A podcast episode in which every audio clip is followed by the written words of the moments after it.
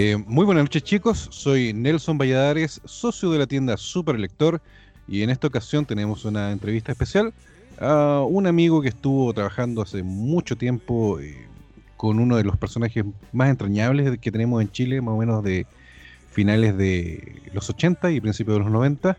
Estamos hablando del entrañable anarco y su autor, don Juan Carlos Cabezas, eh, Juca para los más conocidos. ¿Cómo estás, don Juan Carlos? Hola Nelson, un gusto por la invitación. Muchas gracias a ti por tu tiempo. Y, mm, quería molestarte porque yo sé que tú eres un hombre muy ocupado en estos momentos. Y, mm, y me gustaría saber más o menos cómo partiste en el tema del cómic. Porque según lo que yo estuve buscando sobre ti, eh, te interesaba más el tema de la pintura, ¿no? Sí, exactamente, Nelson. Bueno, eso se nota que, estás ahí atento a la jugada. Sí, mira, en realidad eh, fue porque yo tenía una visión, ¿cierto?, de que el, arte iba de lo que era mi campo partiendo por el dibujo, pero ocurrió que empecé a hacer un cómic que en realidad era, digamos, como un hobby, algo así como ya no, no tenía ninguna pretensión más allá y este cómic, eh, mi hermano se lo empezó a mostrar a sus amigos, porque él tenía una banda de metal y qué sé yo. Entonces empecé a notar que estos chicos se reían eh, con mi trabajo y a la vez me di cuenta que lograba entonces yo, ¿cierto?, una comunicación y me empezó a interesar el cómic que empecé yo a lograr a darme cuenta que el cómic te, mm, digamos, te da más posibilidades que la pintura, porque la pintura en el fondo era plasmar un momento, en cambio el cómic yo podía armar historias. Entonces, en vista de que esto por lo visto está funcionando, em, se dieron la instancia de poder imprimir 500 ejemplares de mi primer cómic, que fue Trash Comics, que fue diseñada, digamos, pensando en el el movimiento metalero que se estaba dando en esos años. Y bueno, empecé a venderla de mano en manos, de mano en mano en el Paseo de las Palmas en Santiago. Y fíjate que me empezó a ir bien con la venta. Hubo buena aceptación. Y eso me llevó obviamente al número 2, después al 3 y a conocer más gente del medio, porque estaba renaciendo cierto el cómic en Chile en esos años. Entonces, claro, fueron los inicios míos y, y me demostró que este asunto iba bien, entonces eso me llevó después, por el, por el asunto de que estaba renaciendo el cómic en Chile, ¿cierto?, a juntarme con más gente en medio y terminé yéndome por ese camino. Mm, correcto.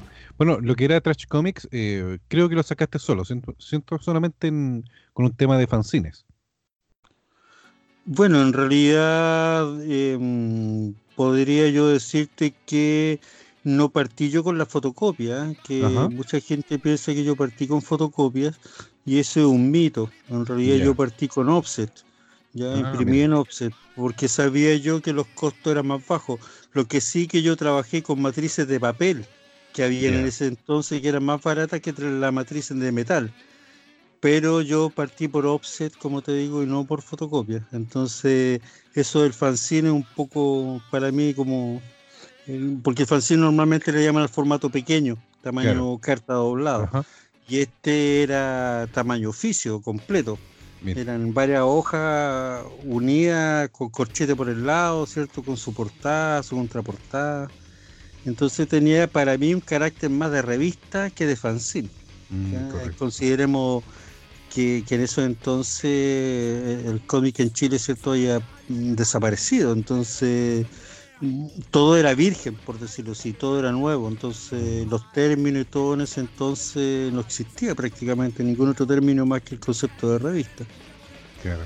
Mira, e-, en ese tiempo, bueno, terminaste el tema de lo que era eh, Trash Comics y después empezaste a editar, bueno, que sí, son los inicios de Anarco, obviamente. Eh, y de ahí, ¿cómo llegaste a lo, a lo que es la revista Bandido? Ocurre que mm, que cuando empecé a publicar, ¿cierto? De manera underground, lo que era Trash Comics, esto te estoy hablando que fueron dibujadas esas páginas, esas páginas fueron dibujadas a finales del 87. Entonces yo el 88 publiqué Trash Comics 1 y 2 y en el 89 publiqué Trash Comics número 3 y en ese proceso conocí mm, a Patricio González, Pato González, bueno, ya fallecido, un dibujante muy conocido acá en Valparaíso sobre todo, y que mm, él estaba publicando, así, tenía contacto con revista Bandido y había publicado un par de portadas en ella. Entonces fue Pato el que me incitó a publicar en Bandido. La verdad es que yo no quería, yo no me consideraba todavía apto. Sí consideraba que a lo mejor tenía un buen producto para futuro, pero en ese momento no me consideraba apto. Pero Pato fue el que me tiró los leones y conocí al editor de revista Bandido, a Javier Ferreras, y él me ofreció publicar las Trash Comics en Bandido. Pero yo ya había visto que el personaje que en Trash Comics se llama el Exposer, podía yo tomar a ese personaje, en el fondo, la, la estética, y ambientarlo ya en Valparaíso y en aventuras más en solitario. Entonces, a mi modo de ver, Anarco y Trash Comics no es lo mismo, digamos, no es el mismo personaje, a pesar de que, digamos, la cara, ¿cierto? O la estética general se parece, a mi modo de ver no es el mismo personaje, ¿ya? Para mí, Anarco es completamente separado de Trash Comics. Entonces le dije, ¿sabes qué? Mira, yo tengo visto este personaje, pero algo distinto y déjame ver qué es lo que pasa por ahí. Entonces hice estas primeras 7, 8 páginas, yo no recuerdo, 7 parece que eran. Y mm, claro, se las presentó a Javier, las publicó y ahí comenzó todo un, proceso de que gustó el, proyecto, ¿cierto? El proyecto Anarco y ahí continué, seguí adelante, digamos, con hasta ahora. Así de simple. Bueno, Anarco igual yo lo publiqué hasta en el 96 yo no me acuerdo cuántas historias alcanzaste a editar con Bandido. Supongo yo que es todo lo, mismo que tienes en el integral o hubieron historias que quedaron fuera. Claro, lo que pasa es que mm, con Bandido em, fue un periodo bastante corto, fíjate, porque fue intenso, digamos, un periodo intenso de del 89 hasta el 92, si es que no estoy mal, creo que fue hasta el 91 específicamente, que yo publiqué con Javier. Es decir, publiqué varios anarcos en revista Bandido y después llegamos al acuerdo de editar un libro donde yo realicé un par de cómics más y los juntamos con lo que habían salido en Bandido y se editó este libro, ¿ya? El, ah, que le llaman el, el libro de tapa azul, allá en el 91. Y después em, yo continué trabajando solo, ¿ya? Ya. Es decir, no, porque Bandido después finalmente sucumbió, revista Bandido, ¿ya? Así como también sucumbió Trauco. Y yo me mantuve vigente y ahí fue este periodo que le llaman del fanzine, donde yo me puse a publicar cada uno de los anarcos en revistas independientes, pequeñas, formato carta doblado, pero llenar el, el mercado lo más posible con este formato. Entonces ahí donde yo hice unas cuantas historias nuevas, ¿ya? Y ahora volvimos a hacer trato con Javier, porque Javier ahora empezó a editar libros y ahí fue que juntamos ya todos los anarcos publicados desde el primero hasta el último de ahora. Ah, claro. Y lo publicamos en este libro con visuales, claro, que en ah, ese tiempo era mm, Editorial Corvo. Era en el fondo la misma empresa, pero distintos nombres, ¿no?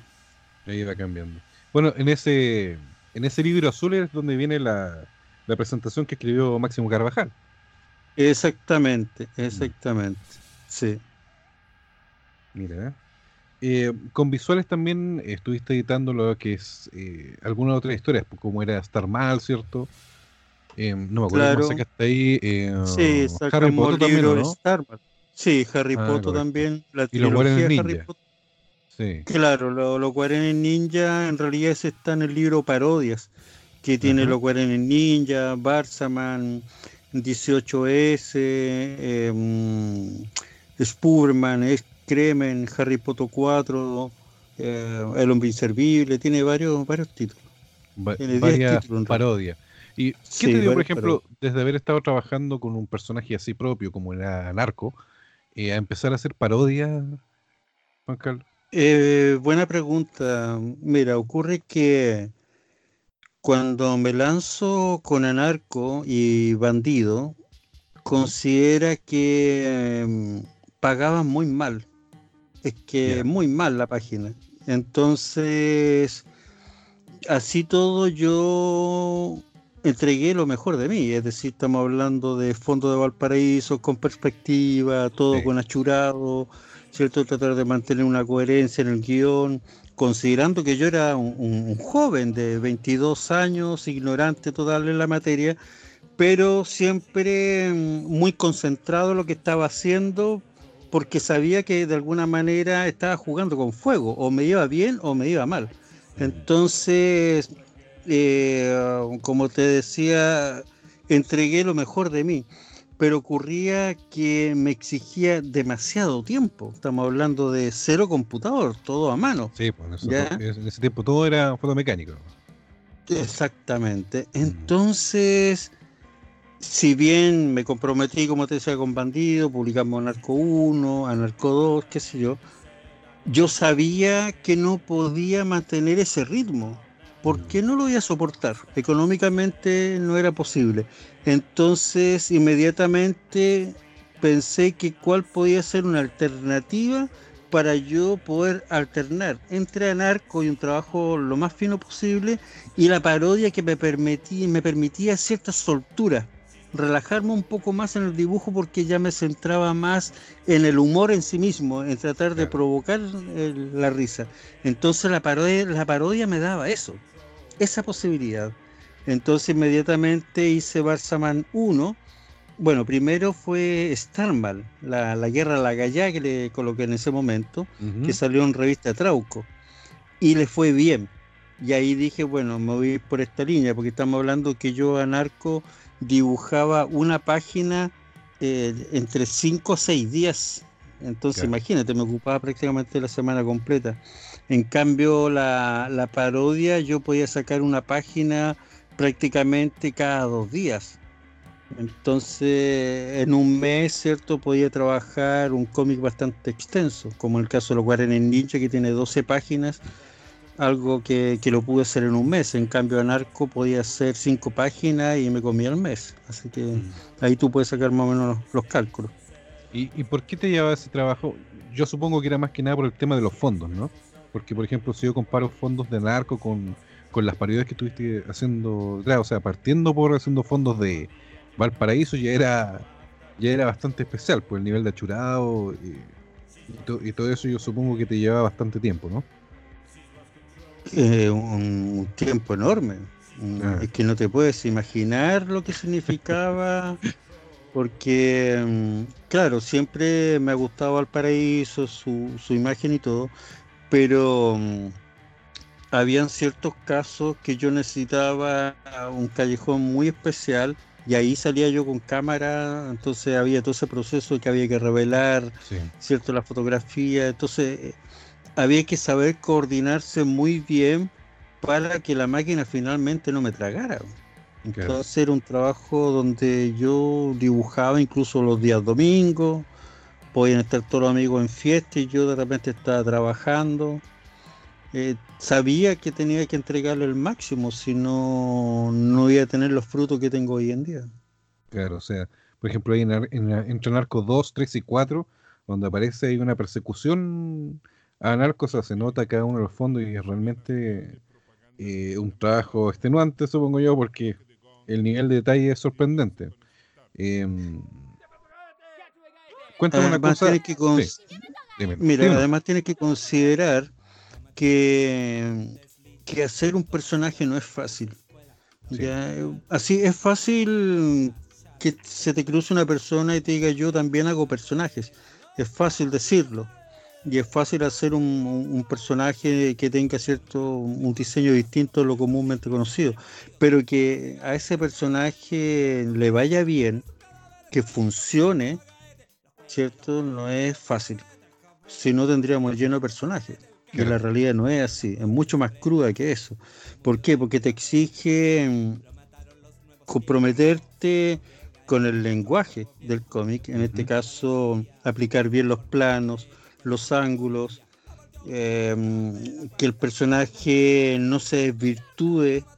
Hay una, una, serie de elementos que me vi obligado yo a estudiarlos. Me metí en filosofía, psicología, para poder entender cierto el comportamiento humano y, y, a la vez poder todo eso llevarlo al trabajo. Entonces, como te digo, fue un trabajo muy, muy enorme, que no se ve a simple vista, pero te puedo asegurar que me reventé las neuronas por el chasconcito este. bueno, Anarco estuvo harto rato trabajando, yo creo que hasta finales de los 90, ¿no? este muchacho 95 bueno, creo que es la última historia que me aparece aquí en el integral. No sé si sacaste algo más adicional.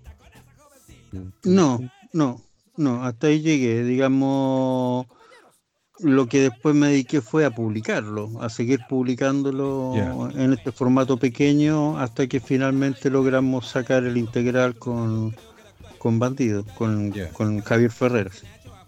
Después de eso, eh, ¿a qué te dedicaste, Juan Carlos?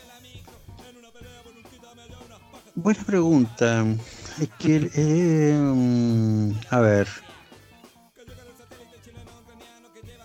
Lo que pasa es que, mira, para que me entienda un poco más, y esto también creo que es un dato para las personas que no conocen mucho mi, proceso. Yo me vine a vivir al campo. ¿Ya? Ya. Yo esto te estoy hablando de casi unos 10 años atrás. ¿Por qué? Porque empecé a aprender muchísimo como te decía, de psicología, filosofía, eh, sociología. Y toda esta información me permitió incluso empezar a hacer clases. Ya hacía antes talleres de cómic, pero pude hacer clases en un instituto. Y como profesional, ¿cierto? Enseñé ilustración. Y eso también me exigió comprometerme cada vez más con la información. Entonces llegó un momento en que, um, mire, no tengo las palabras precisas, pero como que llegó un momento en que dije, ya, ¿saben qué? Ya quiero parar esto porque me estoy reventando. Porque era literal, me estaba reventando y decidí, se dieron las condiciones obviamente y me pude venir a vivir al campo. Estoy a 50 kilómetros de la ciudad más cercana. Entonces estoy bastante aislado. Y eso me permitió ahondar en otras materias, es decir, mantener algunos clientes por ahí para poder equilibrar un poco la balanza, tratar de mantener la venta también lo más viva posible, pero me podía dar lujos como por ejemplo no pagar arriendo, no pago electricidad porque tengo celda solar, no pago agua porque tengo agua vertiente. Así hay un montón de garantías ya que, me dio en el fondo más tiempo. Entonces me dediqué a estudiar, por ejemplo, el, 11S. Mira dónde andamos metidos. Me empecé a meter con el tema del 11 de septiembre, pero específicamente con el atentado al Pentágono. Y fue tanto lo que me comprometí con esa materia que empecé a juntar fotografías y textos e información de todos lados, incluso muchísima información de fuentes gringas, y logré hasta construir una, hipótesis, para mí mover, no una teoría, porque no va a llegar a ese nivel, pero sí una hipótesis muy bien fundamentada de cómo se llevó a cabo este atentado, considerando que ahí no impactó el vuelo 77, por ejemplo, y tampoco llegó un misil. Todo demuestra que, que, que, son casados. Bueno, y eso para mí es tan importante, fíjate, como anarco. A pesar de que son materias muy, muy separadas, el trabajo que le dediqué a esa investigación fueron casi 10 años, es decir, prácticamente lo mismo que a. Bueno, entonces lo que te quiero decir es que yo trato de estudiar distintas materias y ahora, por ejemplo, después de, te podría decir, casi esos 10 años, donde estuve ya metiéndome en otras cosas, me permitió poder centrarme en un nuevo guion tengo varios guiones en carpeta, pero ahora, por ejemplo, estaba trabajando un cómic de ciencia ficción, ¿ya? Y eso gracias a la cantidad de información que fui acumulando y a la vez porque tuve acceso ya a una tableta digital, porque ya era un cómic demasiado ambicioso y necesitaba ya trabajar con herramientas más avanzadas como las herramientas digitales. Entonces me he podido dar el lujo, por decirlo así, de, darle tiempo al tiempo. No sé si me estoy explicando más o menos. Nelson. Sí, claro, claro. Oye, Juan Carlos, y a todo esto, bueno, tomando en cuenta que estás haciendo como el, salto tecnológico, eh, ¿y cómo te ha tratado? Porque, por ejemplo, yo conozco algunos dibujantes que no que no se han sentido bien con, con las nuevas tecnologías y simplemente siguen con el, con el lápiz directamente. ¿Cómo te has visto tú con eso? Sí, no, yo, mira, te lo voy a decir tal cual como me, me llegó esto. Bueno, yo era cierto, como ya lo, lo conversamos, de la época de la fotomecánica. Y yo me convertí en un experto en todo el proceso, porque conocí gente, tuve amigos, de hecho, que trabajaban máquinas de imprenta, y tuve acceso a todo, a todo el proceso. Entonces yo lo conocí al revés del derecho. Y cuando imagínate, llega el computador y toda la foto mecánica se va el mismísimo carajo porque ahora se llama, eh, ya no me acuerdo, pre, bueno, el asunto es que, claro, para mí fue un, shock ver que todo lo que había aprendido desaparece y tengo que ahora aprenderlo a través del mundo digital. Y bueno, tuve acceso finalmente a un computador allá por el, por el 99, 2000 y un programa gráfico y no entendía nada. Necesitaba ayuda de la ayuda. A ese nivel llegado. Pero fíjate, llegó un momento en que mi señora estaba embarazada, está en el periodo que iba a dar a luz y nosotros teníamos que sacar una revista porque nos habíamos comprometido a salir a kioscos eh, a nivel nacional en un momento. Y me vi obligado a meterme en el programa gráfico y entenderlo. Y claro, cuando comprendí cómo, digamos, las herramientas esenciales, y de ahí me escapé y me enamoré de la máquina, fíjate, me enamoré. Mm, igual adoro trabajar a mano, no lo discuto. Por ejemplo, si tuviera que dibujar un anarco, mm, a mí me, me gustaría dibujarlo a mano pero de todas maneras el mundo digital te da unas garantías que, que a mano es una locura, es un trabajo enorme que, a estas alturas de la vida yo ya no lo haría si no fuera con el computador, a ese nivel, por el tiempo que implica, exige demasiado.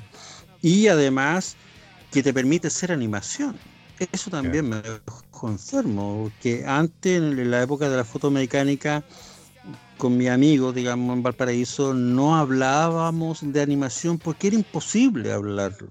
No nos convenía, era un sueño irrealizable. Entonces aparece el computador y te da esa posibilidad. Dije, ya, bien, voy a seguir en esto del cómic avanzando por, por los costos, esa es la realidad, pero me voy a enfocar en la animación, a ver si algún día puedo llegar a ella. De hecho, trabajé en semi-animación una animación completa, semi, para celulares, para un juego de, qué sé yo, ahí tenían su cuenta. Y yo tuve que armar 25 minutos de semi-animación. Y ahí noté que realmente es un campo hermosísimo que de hecho ahora lo estoy empezando a incursionar nuevamente con algo más, más acabado. Claro, lo importante es siempre reinventarse, fluir, como decía Bruce Lee por ahí. ¿Cierto? Sí, a mi modo de ver, fíjate que la clave es no quedarse estancado. Por lo menos en mi caso no me gusta. Me, aburre la monotonía, me, me desespera. Entonces necesito estar tomando información nueva y en este caso el computador eh, es que te da, como te digo, muchísimas garantías, muchísimas. No, no creo que sea el momento de enumerarlas, pero realmente yo me enamoré con, de lo, de la, del computador. Claro. Oye, em, a ver, eh, estuvimos hablando un poquito de visuales. Eh, hace poquito, ¿cierto? Sacaste una reedición de lo que era Trash Comics, pero esto lo sacaste solito, ¿no? Exactamente, sí, es una edición en láser. Ya, correcto. Eso lo hicimos de manera personal. Lo tengo en manito. Y las cosas nuevas que tú tienes pensado, yo no sé si los tendrás alguna fecha pertinente, o si es que estás hablando con alguna editorial para trabajar con eso. ¿Con los nuevos trabajos? Sí, correcto. ¿Me estás hablando? Sí, em, lo que pasa con visuales, llegamos a un momento al acuerdo que íbamos a sacar un libro nuevo y que era este cómic de ciencia ficción que estoy trabajando. Pero ocurre que en el camino se me cruzó la posibilidad de eh, hacer una animación. Eh, en primera instancia, vamos a hacer un teaser de Anarco. Ah, Estamos hablando de un minuto posiblemente, ojalá fuera un poquito más, pero más o menos un minuto de, animación. Y mm, tratar de darle la calidad máxima que, nos permitan las posibilidades.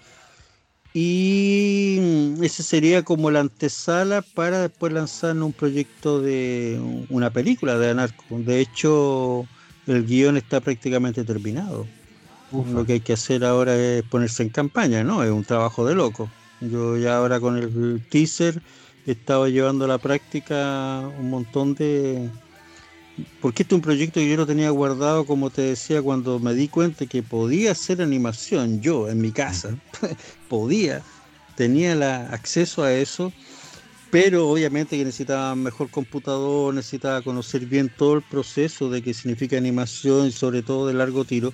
Entonces seguí con los cómics, pero pensando cómo puede desarrollarme a futuro en la animación. Entonces le dediqué mucho tiempo al estudio de cómo hacer la jugada. Y obviamente se fueron dando las condiciones, apareció un socio inversionista y ahí logramos llegar a un acuerdo y bueno, ahora estamos, como te digo, en la campaña del, de trabajar el teaser. Mira, o sea, me, mataste con la noticia netamente, Juan Carlos, de algo bien esperado. O sea, ver a Narco en animación sería casi soñado para nosotros. Em, sí, me imagino, imagínate para mí. Sí, o sea, sería genial. Yo estuve viendo, por ejemplo, las últimas páginas de, de Anarco, y tiene harto harto personaje de parodia por ahí entre medio. Tenemos un Spider-Man, un corto maltés. ¿Tú crees que agregarás algo parecido también en la animación? ¿Seguirá siendo el anarco que, conocemos?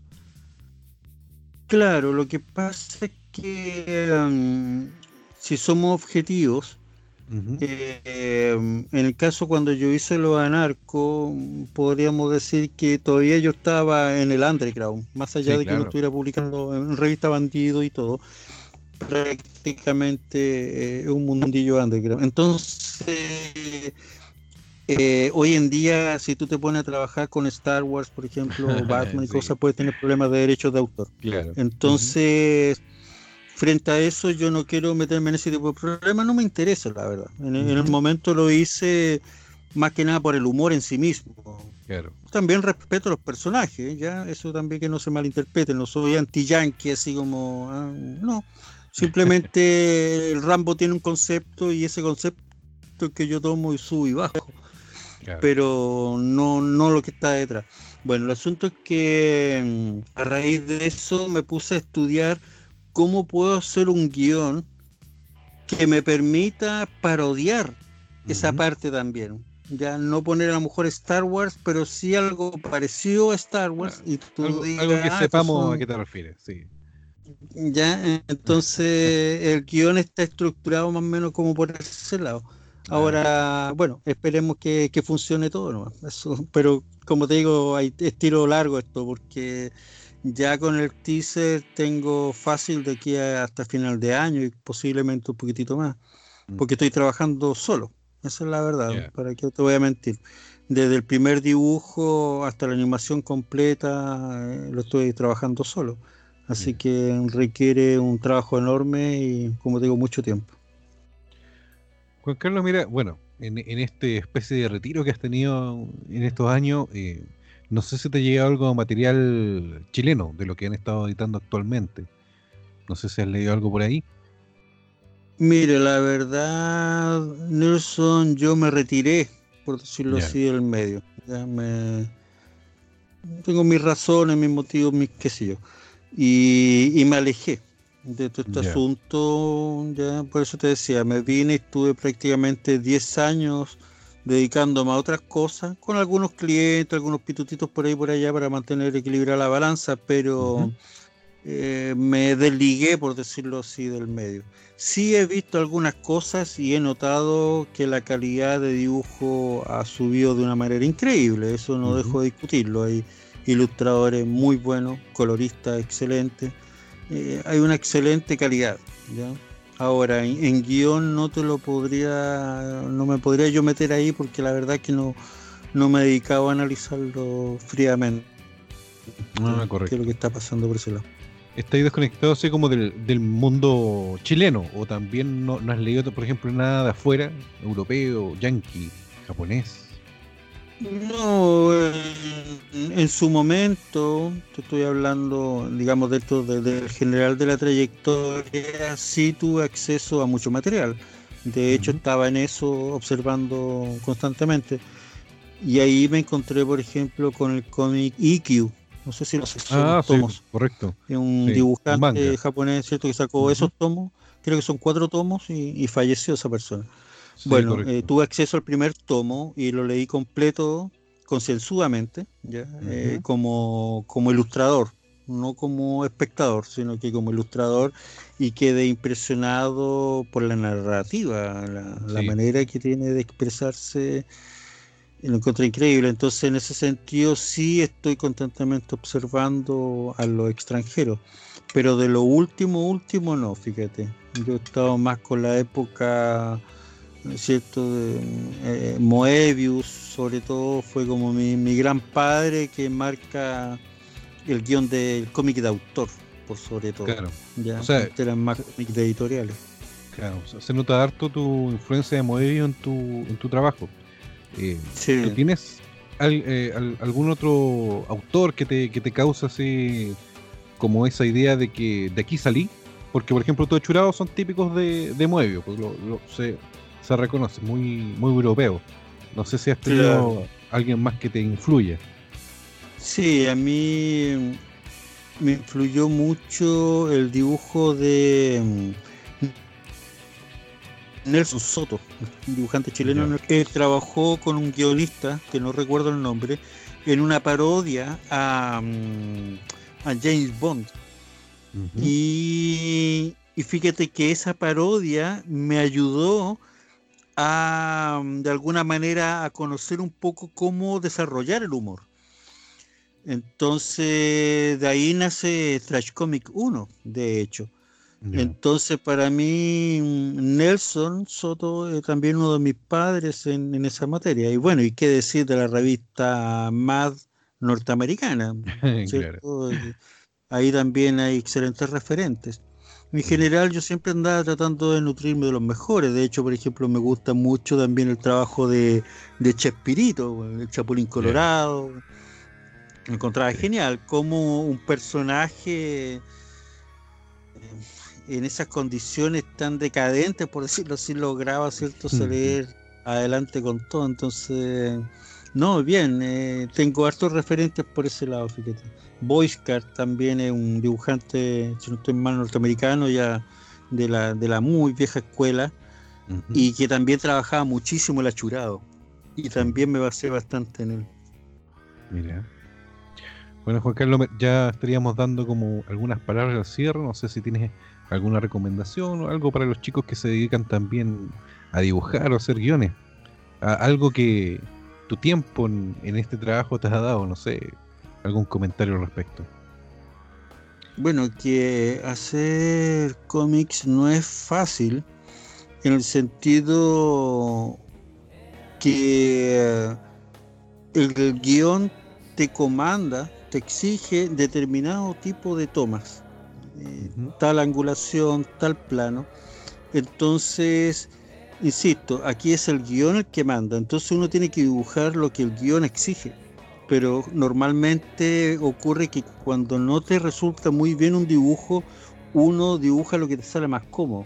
Y ahí uno se está yendo en contra de este guion.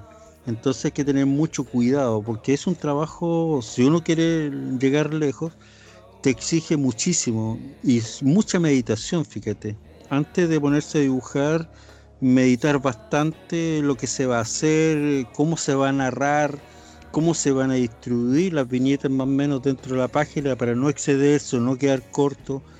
dentro de todo hay que entender que hay, una serie de herramientas técnicas que te permiten no ser una máquina, pero sí te permiten ordenar la información. Entonces, es un trabajo de mucho conocimiento.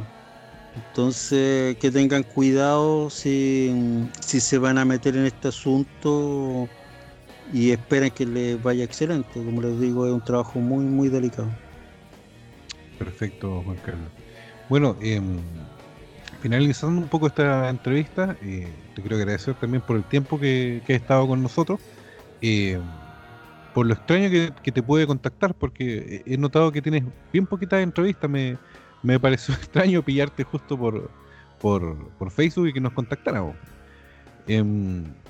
Eh, ojalá que pronto tengamos noticias de tu, de tu nueva animación. yo no sé si tienes historias nuevas de Anarco en un futuro ¿O realmente ya lo ya dejaste como un, un paso cerrado ya con, el personaje? Sí, lo que es cómic propiamente tal, sí, yo creo que tengo cerrado ese capítulo de Anarco.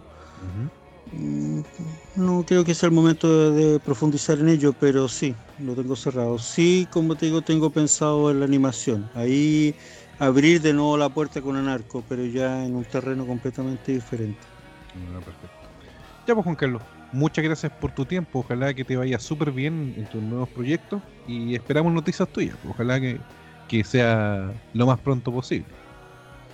Bueno, me pueden ubicar en el cierto por Facebook, sobre todo por Juca Comic y el canal de YouTube Anarco, la película. Ahí donde estoy, ahora subí una prueba de animación pequeña y voy a ir subiendo los avances. De hecho, estoy trabajando ahora para cerrar una primera parte del teaser y mostrar un avance para que vayan observando la calidad de, lo que viene.